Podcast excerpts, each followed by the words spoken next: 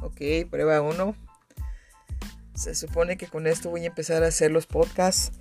Lo primero que supongo que tengo que hacer es aprender a hablar más despacio para que se me entienda perfecto lo que estoy diciendo. A modular mi voz.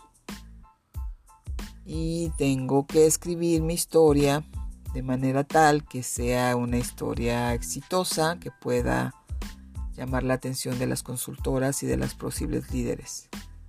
En eso andamos. Y aprender a usar esta aplicación.